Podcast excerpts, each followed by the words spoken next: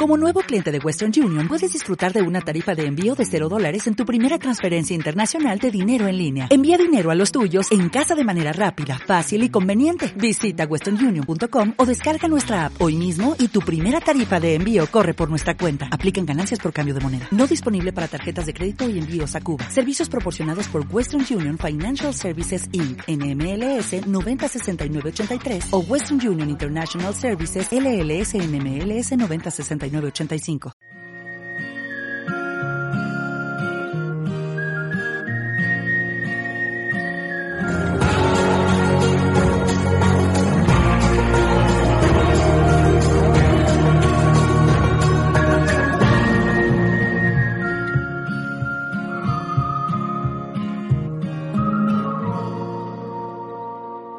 Revista especial en podcast, en nuestra app y, cómo no, también a los amados hermanos y amigos, la audiencia en Onda Paz y en Dynamis Radio. Soy Juan Carlos Parra y frente a mí dos siervos de Dios que son también buenos amigos, Pastor Nicolás García y su esposa Toñi Cano.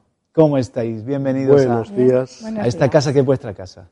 Gracias. Y habéis Muchas estado gracias. otras veces, ¿no? Sí, ya estuvimos hace unos años antes de la pandemia. Sí, señor. Eh, antes de la pandemia. Ellos están pastoreando en Barberá del Vallés, Barcelona.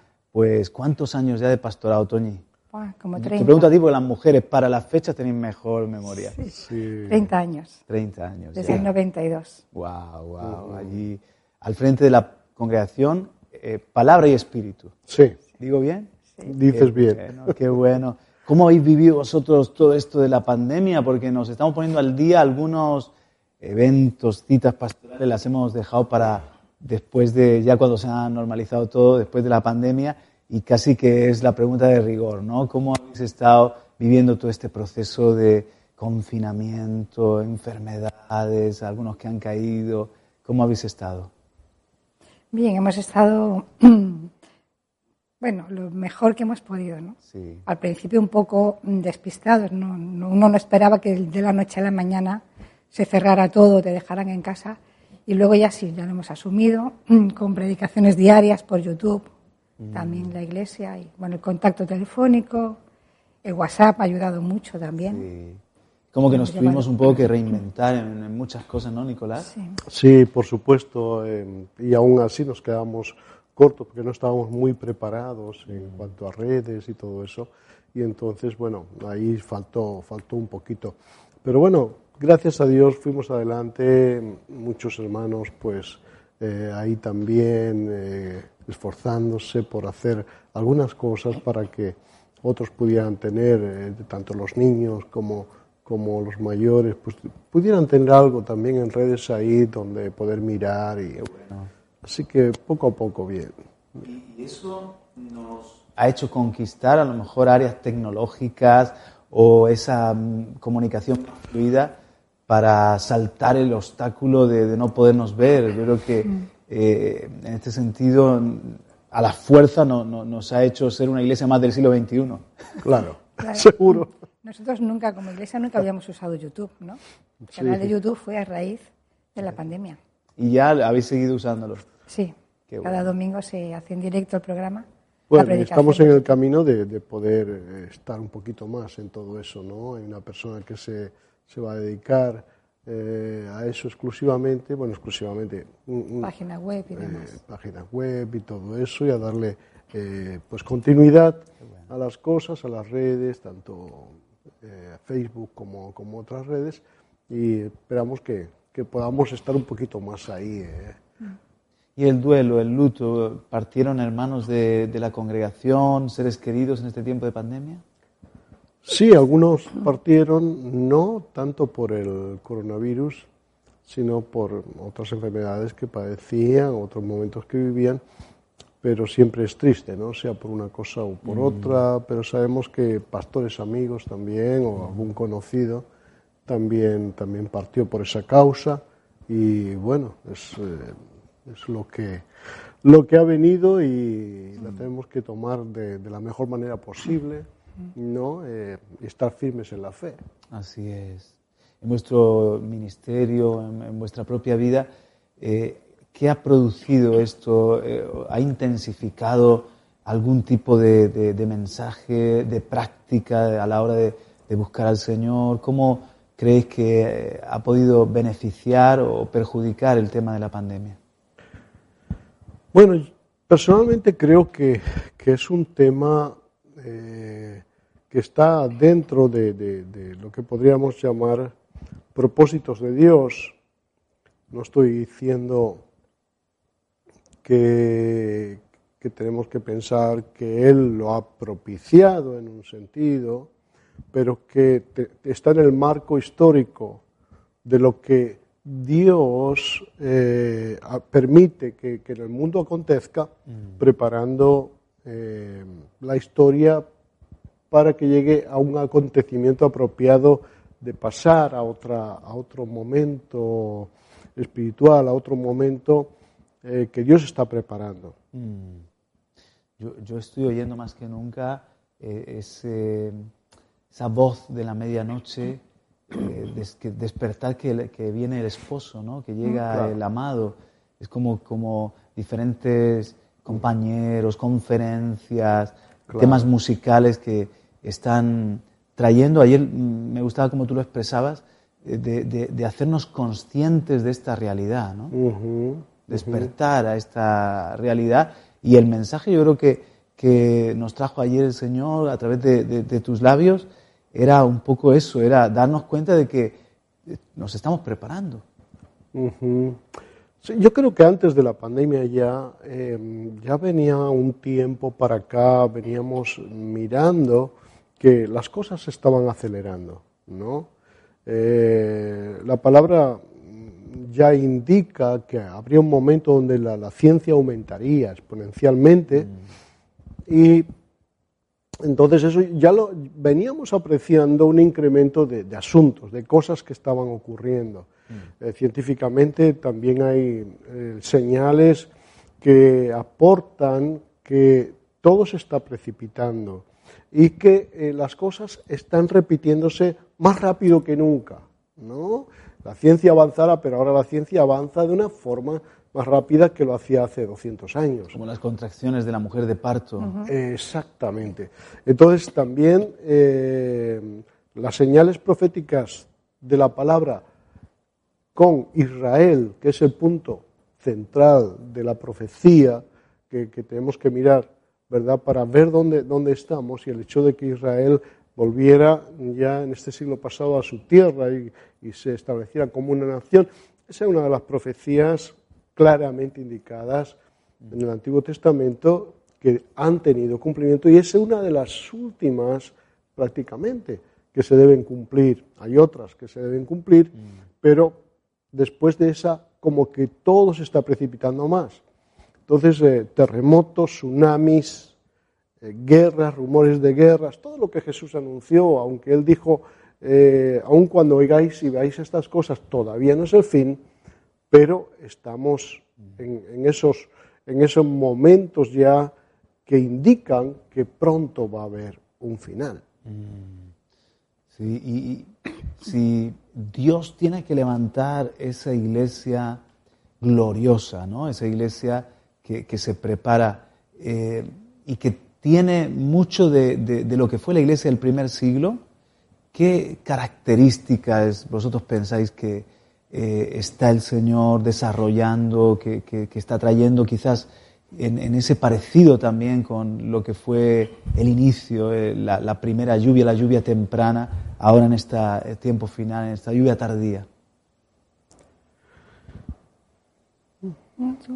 Pues eh, estamos ahí a ver, a ver quién habla, ¿no?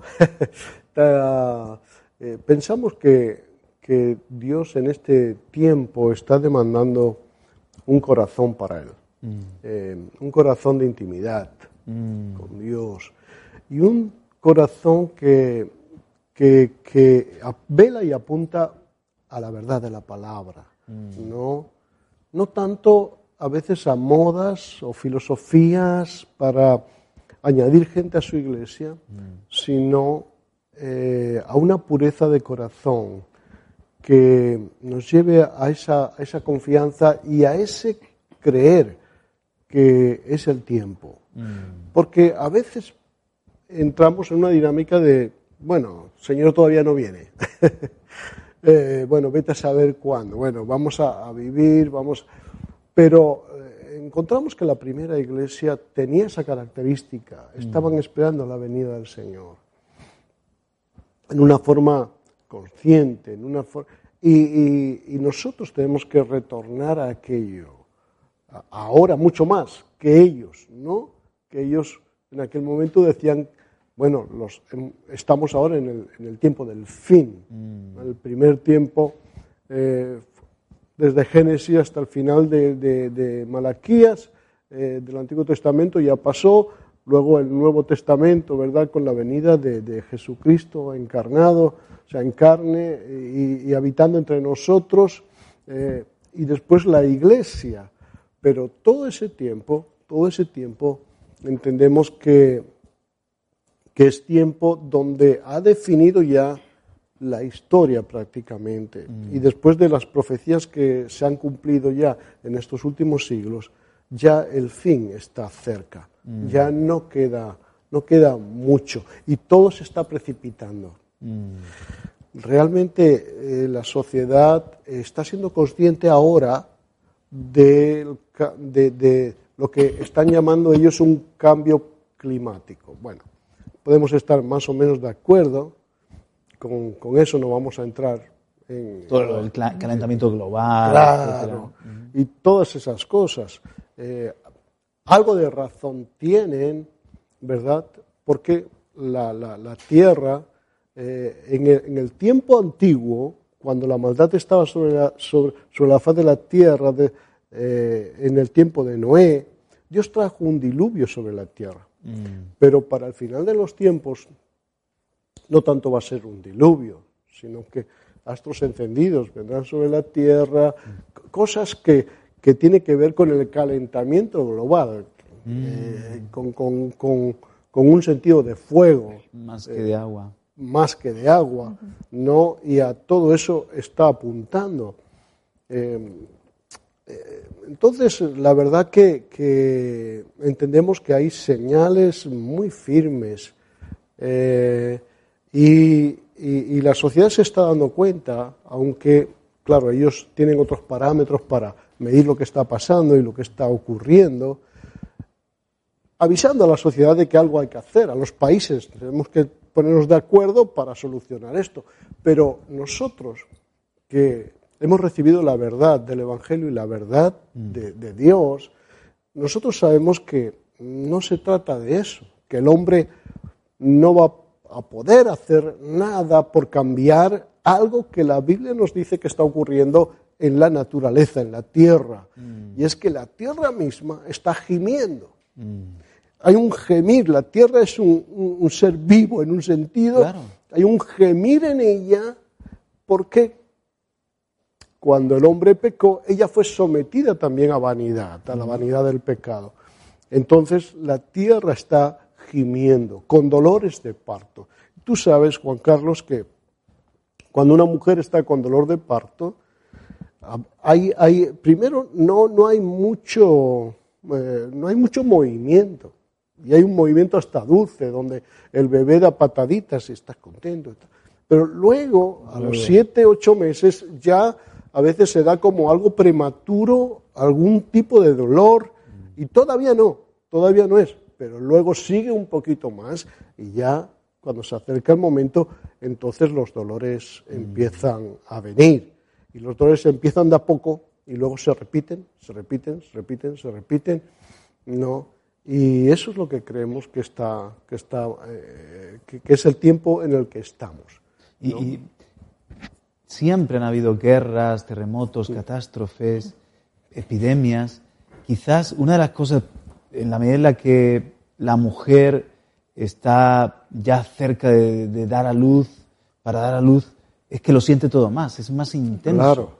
Y, y, los medios de comunicación hacen que también lo sintamos todo mucho más. Es, es más intenso. Ahora, si hay una catástrofe en otra parte del mundo, sí. lo, estás viendo. Eh, nos hacen llegar el dolor de otros pueblos, ¿no? Y es como que las contracciones se sienten más que en otros tiempos de, de la historia. Sí. Y eso también trae mucha ansiedad. Toño, a mí me gustaría preguntarte cómo en, en tu propia experiencia has gestionado el tema de la ansiedad, el tema de- del temor, de la preocupación, porque hay mucha gente que nos está escuchando y está precisamente con estos males del tiempo moderno.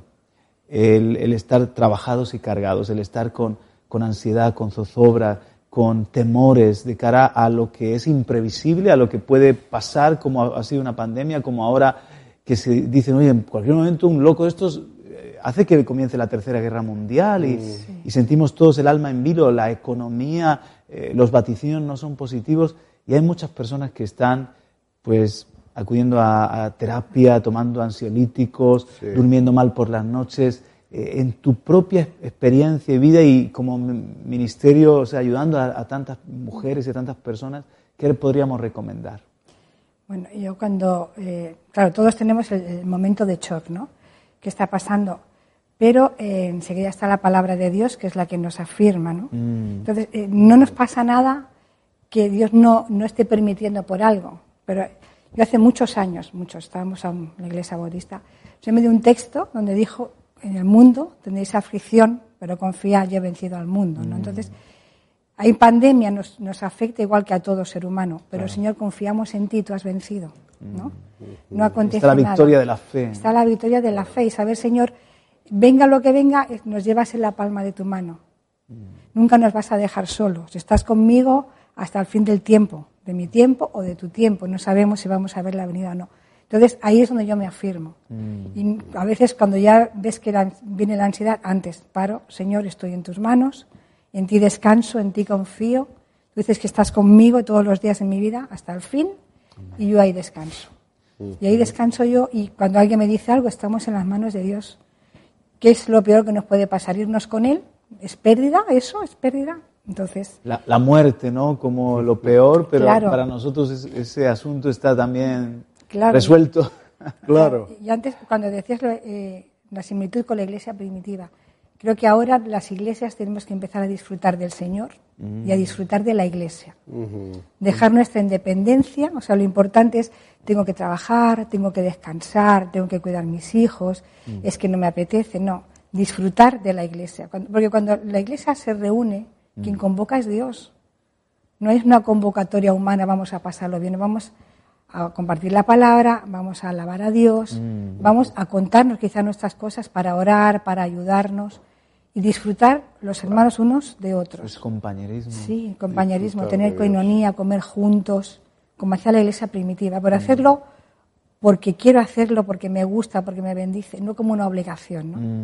Creo que es tiempo de eso y tiempo que es lo que hemos hablado en la iglesia de disfrutar del Señor, ¿no? Si haces ayuno, no ayunamos para conseguir algo de Dios, ayuna para disfrutar ese tiempo con el Señor, ¿no? Mm, No para pedirle, no para conseguir nada. Dios dará, si Él sabe lo que necesitamos, ¿no? qué bueno. No, disfrutar. Es importante disfrutar y es importante saber y confiar. Y eso es lo que nos ocurre a los cristianos, ¿no?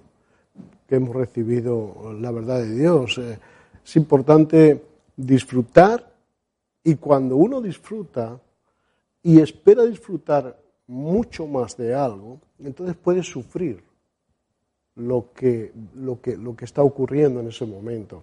Por ejemplo, las personas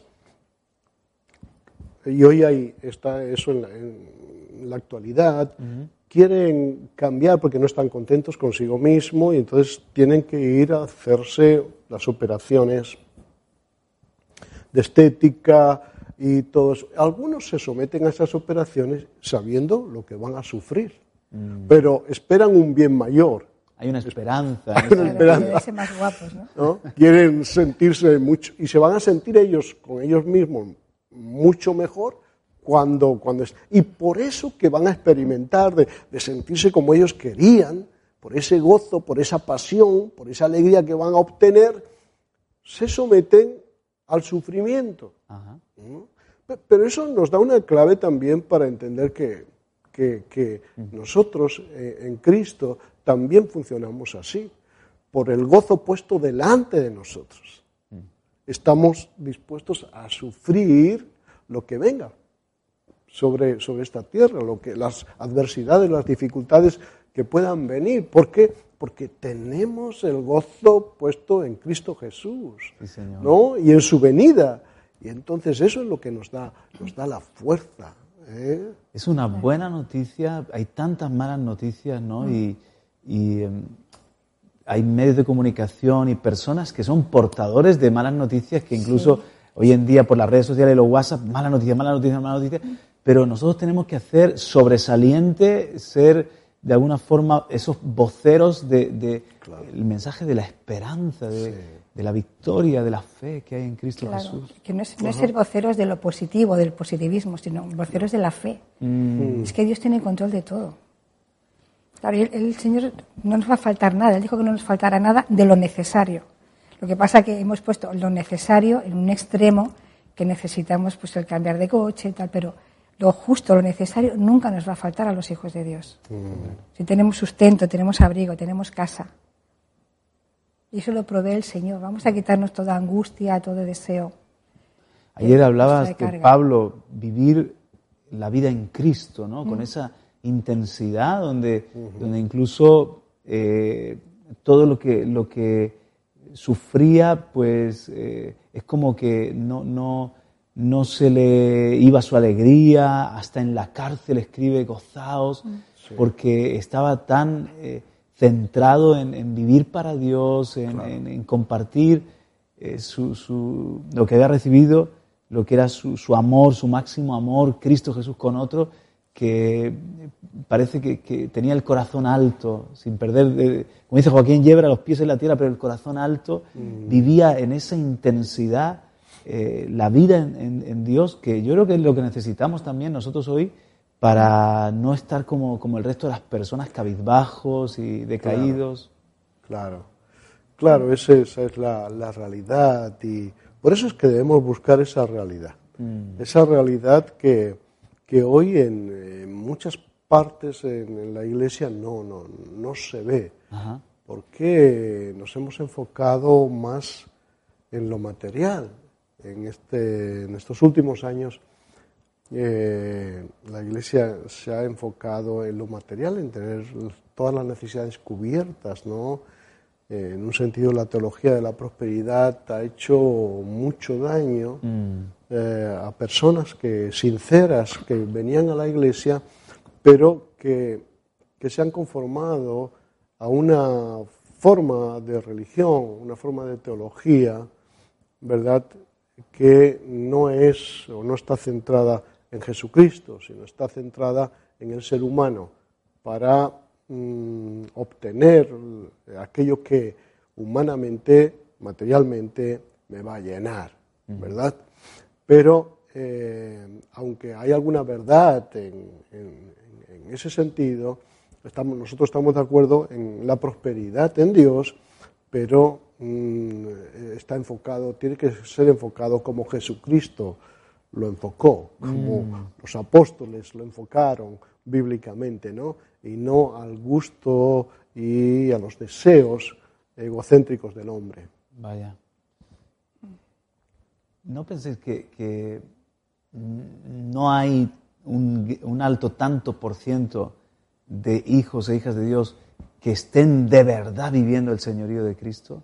Que quizás si, si apuntamos hacia eso, a, que Jesús sea el Señor, el, el, centro, vamos a recuperar algo de la gloria de, de, de, lo que es el, ser los hijos de Dios en la tierra, viviendo este señorío de Cristo.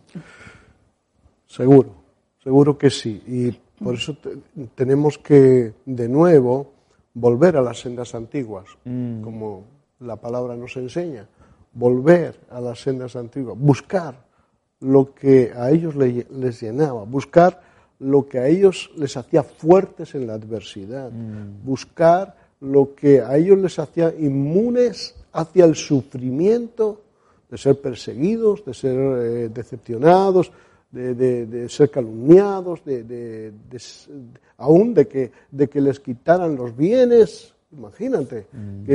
pero había una fortaleza en ellos porque eh, estaban eh, sincronizados con, Cristo, con aquel que le había dado la promesa de que Él estaría con ellos todos los días hasta el fin del mundo, ¿no? hasta el fin.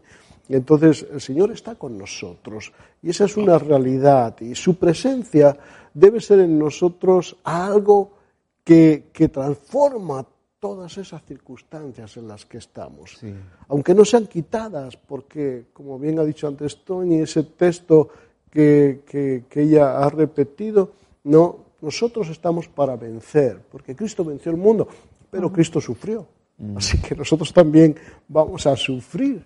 Pero es en el poder y en la bendición de los cielos que nos ha sido dada que podemos ir adelante, ¿verdad?, con sumo gozo a pesar del sufrimiento. Y tenemos que buscar la intimidad de Dios. Solo la presencia de Dios en nuestra vida mm. es la que puede transformarnos a ese punto. Solo la presencia. Y para eso tenemos que tener una experiencia con Él. Mm. La, experiencia es muy, tiene que ser muy real con el Señor. Mm. Y tenemos que examinarnos para ver cómo está nuestra vida, para ver si tenemos que ir en ese camino de búsqueda de nuevo. Mm. ¿no? Eh, y yo creo que hay muchos cristianos que sí que están viviendo el señorío del Señor, pero aún cuando se está viviendo el señorío del Señor en sus vidas, quizá todavía necesitamos vivirlo un poquito más para que el poder del Señor también mm. sea manifestado. Qué bueno. Sí, porque eh, necesitamos lo sobrenatural, necesitamos su poder en, este tiempo y Dios está obrando. Sí. Ayer una de las cosas que nos llenaban de esperanza era pensar que, que el Señor, aunque a veces no sabemos bien ni cómo lo está haciendo, pero Él, como en el periodo intertestamentario, Él, él está haciendo un trabajo, ¿no? ¿Podría recordarnos un poco esto, Nicolás? Sí, eh, eh, es que Dios está trabajando siempre, aunque el hombre no lo entienda, porque eh, los planes de Dios no son fáciles de entender. Sí, eso, eso lo sabemos, sabemos todos. Los profetas en el Antiguo Testamento no entendieron a veces el obrar de Dios, mm. ¿no? Si vamos a mirar eh, Habacuc, eh, si miramos Zacarías, inclusive Malaquías, en fin, y, algunos profetas más, nos damos cuenta que, no entendían. Por ejemplo, Zacarías no, no entendió, Zacarías, que, que Dios fuese a hacer bien a su pueblo, porque es lo que quería. Dios quería hacer bien a su pueblo, aunque su pueblo se había separado de él, estaban, tenían un, momento de idolatría hacia otros dioses, eh, separados de Dios, sin aceptar los requerimientos de Dios y la soberanía de Dios en sus vidas y el reinado de Dios. Entonces, eh, Dios tenía que eh, disciplinarlos. Y para tenía que ayudarlos a volver a Él. Sí. Porque hay una promesa que el Señor hace volver a su pueblo hacia Él. Mm. Entonces, ¿cómo lo iba a hacer? Claro, humanamente podríamos pensar que Dios podía tomar eh, posiciones eh, diferentes. Y es lo que pensó el profeta, que Dios lo haría de alguna manera buena. Mm. Pero Dios dijo, yo voy a enviar a, los imperios. Voy a, enviar a, vais a ir cautivos a Babilonia y, el imperio persa y luego vais a estar bajo esos imperios, mm. porque uno tras otro fueron los imperios que estuvieron ahí gobernando en ese tiempo donde ellos eh, iban a ser llevados en cautividad, mm. ¿verdad? Y, un, imperio tras otro. Eh, durante 70 años ellos vivieron eso cautivos en Babilonia. Y claro, el profeta no entendía, pero ¿cómo para ayudar a tu pueblo vas a traer a otros que son más malos que tu pueblo, mm. que se portan peores y los traes como jueces para resolver un asunto aquí de tu pueblo? El profeta no entendía eso. ¿Por qué Dios los metía en un problema mayor del que parecían estar, trayendo otros que eran gente más injusta que ellos para disciplinarlos. Es muy difícil de poder entender eso. No los propósitos de Dios son, son un misterio, pero finalmente eso ocurre y a los 70 años el pueblo vuelve a su tierra, es liberado eh, por la mano de Dios también, porque ocurren cosas ahí en la historia que se ve luego, detrás de la historia, que Dios está obrando. Mm. Dios es el que lo hace. Y vuelven a su tierra, mm. Jerusalén. Y comienzan otra vez a construir, reconstruir el templo, reconstruir los muros de Jerusalén y todo eso. Y entonces Dios quiere seguir bendiciéndoles. O sea, los ha ayudado a que vuelvan a Él, porque sin Él estarían destruidos. Entonces la ayuda de Dios es que volvamos a Él, pero a veces Dios utiliza algunos métodos que no podemos entender. Como el padre que disciplina a su hijo, ¿verdad? Y en el momento no parece causa de gozo, dice la palabra, claro. pero da fruto, ese trato, ese amor de Dios que también nos disciplina. Sí. Qué bueno. Él está obrando. ¿Cuántos años lleváis casados entonces? Porque 30 en el ministerio y casados. 40. 40. Hemos hecho 40 este año también. Salido del desierto entonces. Sí, ya. Estáis en la tierra prometida. Después de una pausa hablamos un poquito acerca de, precisamente el matrimonio, eh, consejos que podáis darnos para, yo que os conozco de cerca y sois un, un matrimonio precioso, unido, enamorados hasta el día de hoy, cómo poder eh, mantener una familia fuerte y unida a pesar de, tantos contratiempos y a pesar del el mismo tiempo que, puede gastar las relaciones, ¿de acuerdo? Después de una pausa hablamos un poco de familia. Hasta ahora. Hasta ahora, pues.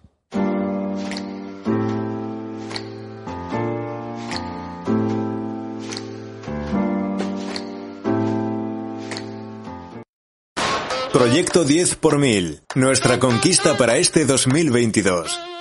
Vida RTV Plus se mantiene gracias a sus patrocinadores. Actualmente hay unos 500 colaboradores sosteniendo con su donativo las emisiones y los contenidos que producimos. Y a través del proyecto 10 por mil vamos a poder doblar esa cantidad para poder llegar mucho más lejos y con mejor calidad. A partir de 10 euros mensuales por mil patrocinadores plus. Escanea con tu móvil el código QR o bien rellena el formulario que te ofrecemos. Te incluiremos como patrocinador y serás parte de la familia de Vida RTV Plus. Con tu aportación mensual darás vida a muchos. Proyecto 10 por mil. Porque vivir es dar vida.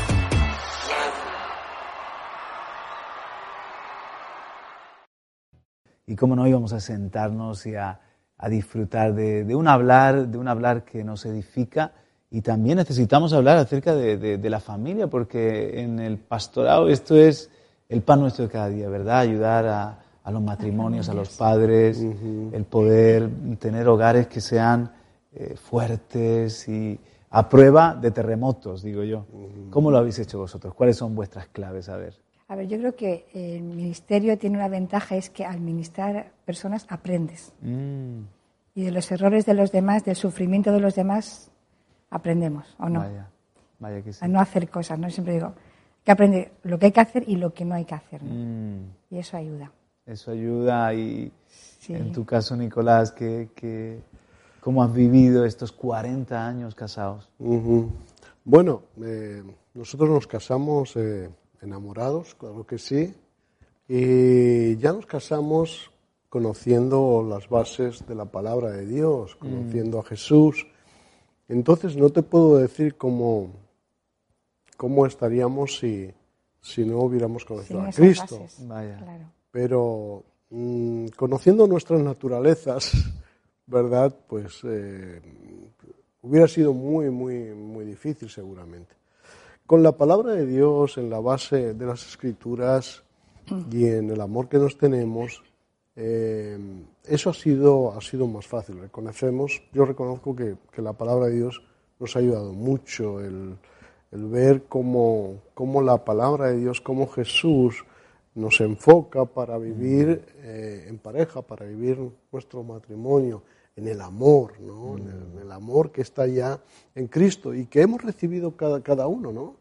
Entonces, la base es el amor, pero no es el amor humano, ¿no? No es el gusto o el deseo humano. Mm. Eh, tú sabes lo que está ocurriendo hoy, Juan Carlos, eh, que se casan las parejas y porque no me gustó esto que hiciste o no me gusta esto de ti, ahora resulta que ya no, no, no podemos vivir juntos, o sea, es que no nos llevamos. ¿no?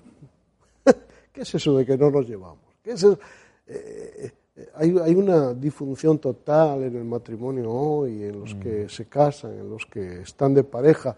Eh, al poco lo dejan de una forma. ¿Por qué? Porque no hay unas bases sólidas del amor en sus vidas, ni algo que los retenga. Entonces, nosotros queremos glorificar a Dios en nuestro matrimonio. Y eso, eh, y el Espíritu Santo que está en nuestras vidas, es el que obra para que sigamos en ese amor. Si hay algo que no nos ha gustado, pues hay, que solucionarlo, ¿no? Eh, pero gracias a Dios, porque nuestro, nuestro matrimonio tampoco ha sido una balsa de aceite, ha habido en momentos alguna crisis que hemos tenido que solucionar, pero gracias a Dios ha sido posible, posible con Dios. ¿No? Y esa es una, una, base para nosotros muy, muy, muy fuerte. Mm.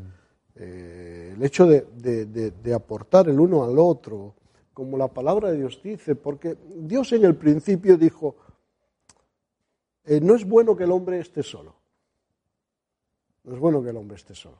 El hombre solo no Esto lo inventó él, ¿no? Esto de que estemos juntos. Claro, fue un invento de Dios. Entonces, nosotros tenemos necesidades como seres humanos, como personas. Yo tengo necesidades como hombre que solo lo puede llenar una mujer, mm. porque eso es lo que Dios hizo. El hombre tenía necesidades y no trajo otro hombre para llenar esas necesidades, trajo una mujer. Mm. Entonces, solamente las necesidades del hombre las puede llenar una mujer y las necesidades de la mujer las puede llenar un hombre. Mm. Ahora, ¿cómo se llenan esas necesidades? En las bases que Dios ha establecido. Mm. Si en sus bases estamos perdidos y buscaremos otras cosas y, otras, y otros modos de llenar esas necesidades. Mm. La palabra de Dios nos enseña, porque sí que estoy, estoy a veces me ofusco un poquito ¿eh? en el sentido de que algunos dicen o piensan, eh, algunos que no son creyentes, que en la Biblia hay mucho machismo. Pero eso es incorrecto. Dios no es machista. Mm. y, Pablo no era misógeno ni machista tampoco. Mm. Eh, eh, la, Biblia nos habla de la ayuda mutua. Mm. ¿eh? que se tiene que generar entre ambos. Y, y, el cuidado que el hombre tiene que procurar por, por, la, por la esposa y la ayuda que ella debe ser también para el esposo.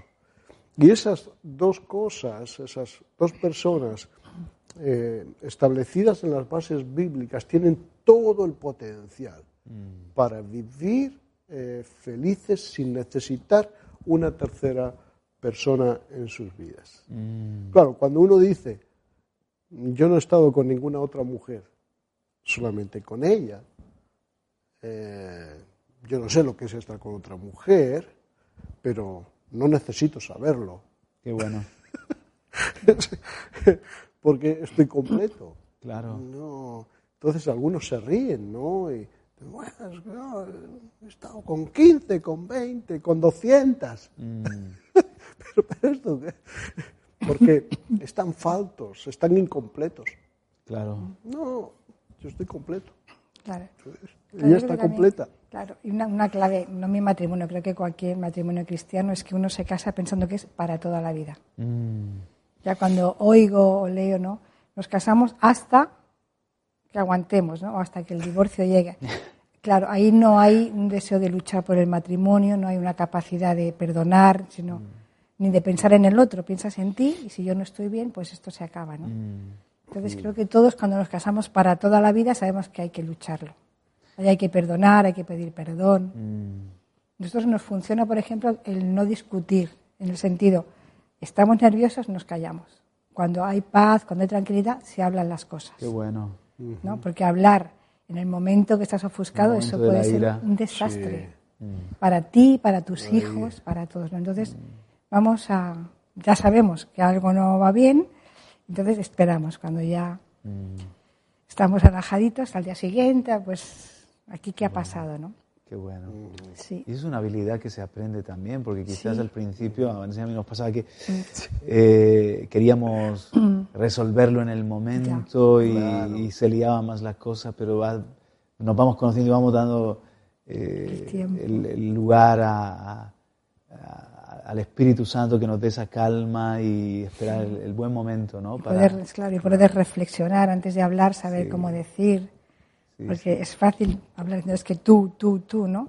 Y ahí el conflicto no se arregla. Me estoy acordando de, de- de esa historia que, bueno, la, la- la- la madre ayudando a la, a la hija a, a arreglarse el vestido y, y pronto iba a hacer el, el paseo nupcial hasta el altar y estaban en la habitación del hotel y, es- y esta madre tenía una hija ya para casar y una hija más pequeña de, pocos años y estaba, la niña estaba emocionadísima con, con la boda y, y en eso estaba arreglando la, la- madre a, la novia y, le pregunta a la hija, a la pequeñita, ¿y qué es lo que se dicen los novios eh, ahora para casarse? Y la madre, un poco así de memoria, comenzó a decir, bueno, pues lo que se suele decir es que van a estar juntos en la salud, en la enfermedad, en, la riqueza, en la, en la pobreza, eh, en la alegría, en, la tristeza, que, que se van a honrar, que se van a amar, que eh, se, van a servir el uno al otro. Empieza a decirle lo que es el pacto matrimonial, ¿no? Y la niña está escuchando atenta a la madre y, y termina la madre de hacer el resumen de, de los votos dice, mamá, entonces tú no te has casado con papá, ¿no? Y la madre dejó de arreglar a la novia y se quedó reflexionando en la pregunta de la niña. El pacto, el pacto quizás, eso de hasta que la muerte nos separe, eso de, de- de- de tenerlo todo en común, de, de entregarnos el uno para el otro, se ha diluido a un, ha llegado a ser un contrato, ¿no? Un contrato que hoy eh, se firma y mañana se, uno, como la suscripción al a, contrario. me- Sí. me doy de baja. me doy de baja de- de- del matrimonio o directamente nunca llego a entrar a un matrimonio, convivimos y, y no hay pacto, pero el, el pacto es parte de esas bases que estás hablando, ¿verdad, Nicolás? Sí. Sí, claro que sí. Ese pacto es, es muy importante.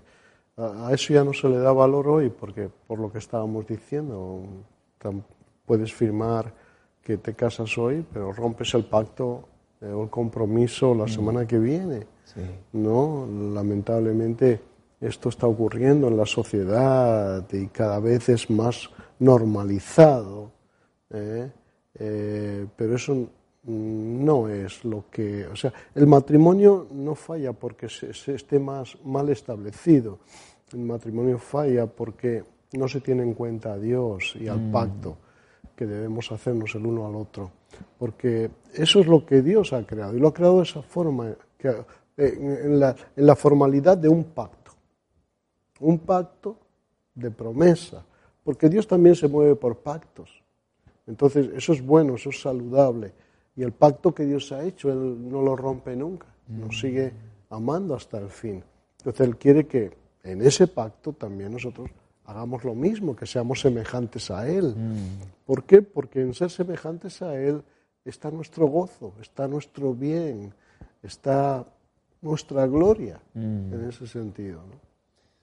Viviendo en el pacto con Dios podemos vivir en el pacto el, el uno con el otro. Sí, A ver si digo bien, tres hijos, cinco nietos, Sí. ¿correcto? Sí. Ya dos, eh, las dos mayores casadas, Jonathan el pequeño aún en casa, pero a mí se me casa Rebeca el, año que viene y, no tardará tanto Enoch. Eh, hay tal cosa como el síndrome del nido vacío, conforme se van casando los hijos y salen, eh, uno siente ese, ese hueco, en el caso vuestro, ¿ha sido duro o, o es algo que todo lo contrario ha aportado alegría a vuestra familia? No, ha aportado alegría. El día que se vaya el niño, yo creo que va a ser diferente. Mm. Sí, porque- ok. Claro, entonces sí. Pero no porque, mm, o sea, ha sido una relación de pareja bien, Mm. se han casado bien, o sea, contentos de que ellos, bueno, ellas, eh, Creo que, eran unos hombres de Dios también. Entonces, eso da mucha paz, ¿no? Ha, Mucha ha- ha tranquilidad. crecido la familia. Ha y- crecido. Fíjate que Sí. empezamos dos y ya somos doce.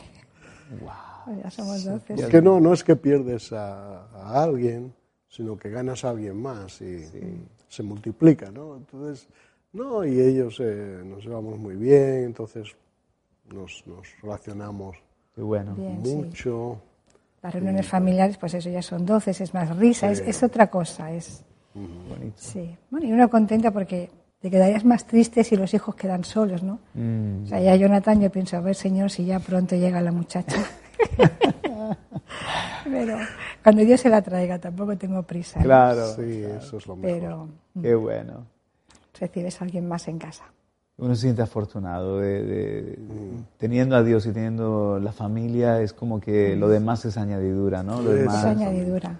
se disfruta, pero ahí queda el reto, el reto de disfrutar también la familia de la fe, de, de- de integrar nuestros hogares, nuestra familia dentro de una congregación. Yo creo que eso eh, también es el diseño de Dios y también es Sí. muy saludable para nuestros hijos, para nuestros nietos, para eh, tener esa- ese enriquecimiento, ¿no? Sí, que llegan a la iglesia, llegan como a, a una extensión de su familia, ¿no? Mm, Los hijos, los nietos, entonces eso es una bendición también, no están solos, qué bueno. Sí. no están solos. Estamos en España, estamos en un, en un país que necesita mucho a Cristo Jesús. Me imagino que en Cataluña, igual que aquí en, en Murcia, Sí. los minutos que nos quedan, muy poquitos, para dejar un mensaje de ánimo a toda la audiencia, para atreverse con, con Jesús y, y no verlo como una figura religiosa. Quizás antes eh, teníamos que explicar que la fe no es solamente vivir el catolicismo, que hay algo más, un, un vivir en, en la palabra en Jesús. Hoy en día directamente es eh, que pensemos en Dios, que, que- que demos cabida a, a Jesús en, en nuestras vidas. No, no, no tanto ya el problema es ser de una religión u otra, sino el darle esa posibilidad al Señor, ¿no os parece? Pero un mensaje Claro. para animar a nuestra Sí. audiencia. Mira, es que yo pienso, la, la vida se nos va o se les va en, en querer tener cosas, ¿no? Como tú has dicho, en tomar ansiolíticos. la- si tenemos a Jesús en nuestra vida, tenemos garantizado el gozo, la paz, la fe, el amor, eso no se puede comprar. Por mucho que trabajes, mucho que ganes. Eso viene el pack con Jesucristo. Qué bueno, Así que yo animo que busquen. qué bueno, Nicolás.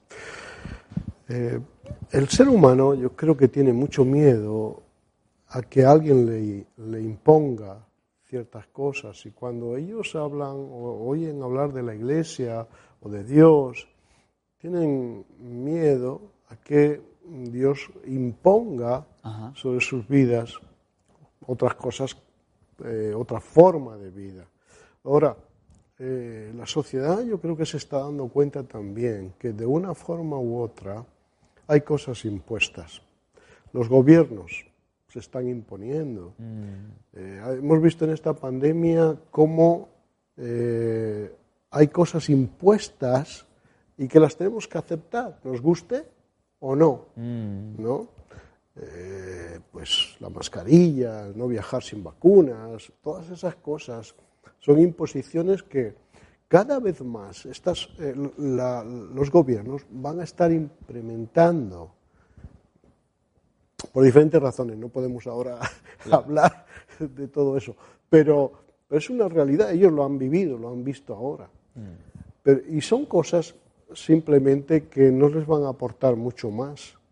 Ahora, cuando, cuando venimos a buscar a Dios, sí que hay cosas que Dios va a imponer en tu vida, pero cuando somos abiertos a esa realidad de Dios, esas cosas que, que están en la palabra, que nos son impuestas y que aceptamos voluntariamente, son una riqueza, una riqueza en nosotros y no las sentimos como un yugo, sino al contrario, nos hacen libres.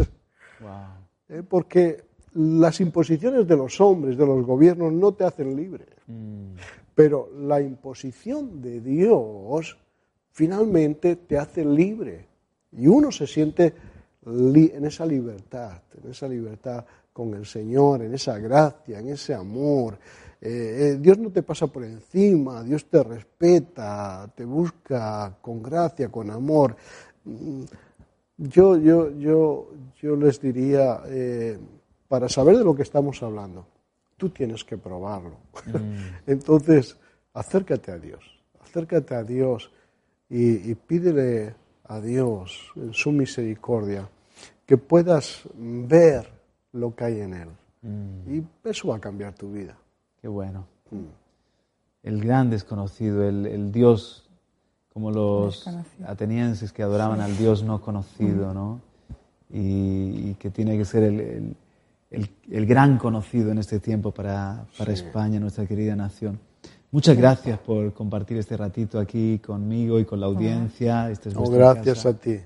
Gracias a ti. Gracias a vosotros. Estamos contentos de serviros Señor. Así es. Hasta pronto. Despedimos este espacio deseándoles que prueben con Jesús y deseando también, cómo no, que si ya eres de Cristo, vivamos con expectación el tiempo que tenemos por delante, esperando, no solamente esperando en una forma, bueno, sí sé que el Señor viene, que estoy en este tiempo final, una expectación, es una emoción, es, es, yo no quiero perderme nada de los grandes acontecimientos de la historia, quiero ser parte de lo que Dios está haciendo.